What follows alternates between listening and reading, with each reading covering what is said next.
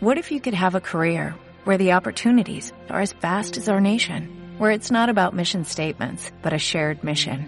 At U.S. Customs and Border Protection, we go beyond to protect more than borders, from ship to shore, air to ground, cities to local communities. CBP agents and officers are keeping people safe.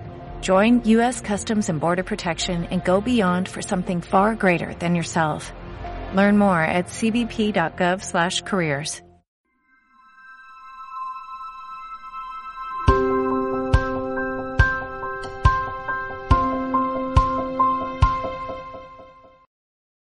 No cabe duda de que la noticia de esta semana ha sido la irrupción por la Gendarmería Vaticana en algunos departamentos de la Secretaría de Estado.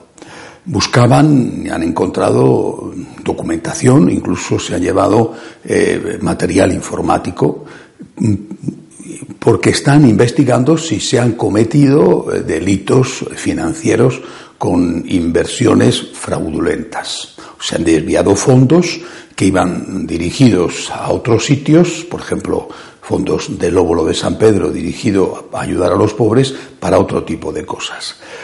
Es un asunto gravísimo. Además, eh, una vez abierta la investigación, se ha cambiado al juez único del Estado Vaticano por otro que es un experto en la lucha contra la mafia. Es un asunto gravísimo, pero Sinceramente, me parece que la investigación está abierta, que pronunciarse sobre eso sin tener más datos es arriesgado. Creo que, puede ser algo mm, de, gran calado que afecte no solamente a las cinco personas que en un primer momento están siendo investigadas, sino a otras. Por eso prefiero esperar a ver cómo se desarrollan los acontecimientos antes de dar una opinión. Felicito, eso sí, al Santo Padre que está decidido a, hacer limpieza y a, acabar, en la medida en que, a él le sea posible, con la corrupción económica y de otro tipo dentro de la Iglesia, empezando por su propia casa, que es el Vaticano. Otro asunto de la semana ha sido la inauguración del sínodo sobre la Amazonía. En la presentación del Instrumentum Laboris, eh, el cardenal Valdiseri recordó algo que, es sabido, pero él lo recordó, y es que ese Instrumentum Laboris no es magisterio, es un material de trabajo. En esto es, esto es conocido, por supuesto, en todos los sínodos. La lástima es que se utilice como material de trabajo de algo que mm, mm, han sido varios los cardenales, obispos y teólogos importantes algo que han destacado como lleno de herejías y de equivocaciones. Eso es algo, me parece a mí, por lo menos, improcedente. Sin embargo, entre estas dos noticias, eh, bueno, ha habido um, otras dos que han pasado desapercibidas y que son sobre las que quiero fijar mi atención esta semana. El Santo Padre ha declarado que el tercer domingo del tiempo ordinario eh, sea el domingo de la palabra de Dios, para hacernos reflexionar sobre la importancia de la palabra y además ha pedido que este mes de octubre sea un mes eh, dedicado especialmente a la labor evangelizadora. Son dos iniciativas estupendas por las que de verdad felicito al Papa. Me, gusta mucho y, me parece que todos tenemos que colaborar con estas iniciativas. Solamente quiero recordar una cosa. Lo que nos distingue a los católicos de otros cristianos es que para nosotros la fuente de la revelación es la palabra de Dios en primer lugar, pero también la tradición. Palabra y tradición, así lo dejó claro el concilio de Trento, y esto no ha sido cambiado ni puede ser cambiado. ¿Qué significa la tradición? No, es un conjunto de cosas pintorescas antiguas o de recetas culinarias o de bailes o trajes típicos. La tradición es la interpretación que desde el inicio la Iglesia ha dado a esa palabra de Dios.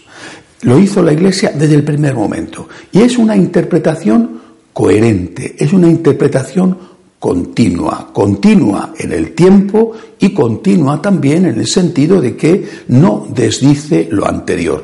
Ciertamente que la tradición evoluciona, ciertamente que tiene que adaptarse en el sentido de que hay nuevos problemas que tienen que ser interpretados a la luz de la palabra. Es verdad La tradición evoluciona, el magisterio va haciendo pronunciamientos y la, esa tradición se enriquece con los pronunciamientos nuevos del magisterio. Es una tradición viva, no es una tradición anquilosada y muerta, pero es una tradición, una interpretación coherente. Es decir, la tradición evoluciona, pero no se contradice. No dice lo que ayer afirmábamos que era verdadero, hoy decimos que es falso. Lo que ayer afirmábamos que era bueno, hoy decimos que es malo, o al revés.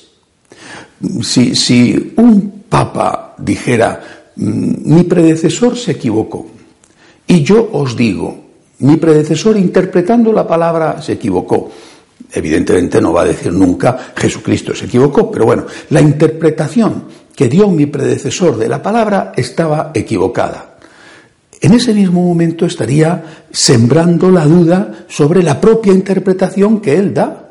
Porque si él es capaz de decir el anterior se equivocó, está dejando la puerta abierta a que el siguiente o el siguiente diga aquel que dijo que el anterior se equivocó estaba equivocado. Con lo cual se crea la incertidumbre y en el fondo lo que se hace es sembrar el relativismo. ¿Cómo voy a tomarme en serio algo que hoy es verdadero y mañana puede ser falso. Si una cosa es verdad o una cosa es buena, si una cosa es mentira o una cosa es mala, es verdad y es buena siempre y es mentira y es mala también siempre. Por eso, evolución sí, enriquecimiento sí, contradicción no. Así que es importantísimo, de verdad, y felicito al Papa por haber decidido dedicar un domingo al año a recordar la importancia de la palabra de Dios palabra y tradición. Tradición, que es la interpretación continua, coherente, no contradictoria de esa palabra de Dios, a través de la cual nos llega también la revelación del Señor.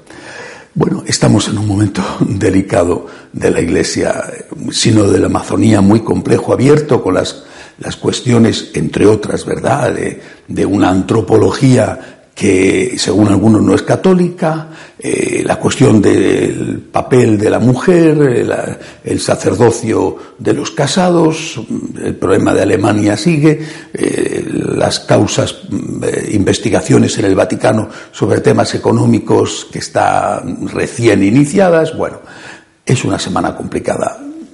Como siempre, recemos, confiemos en Dios, recemos.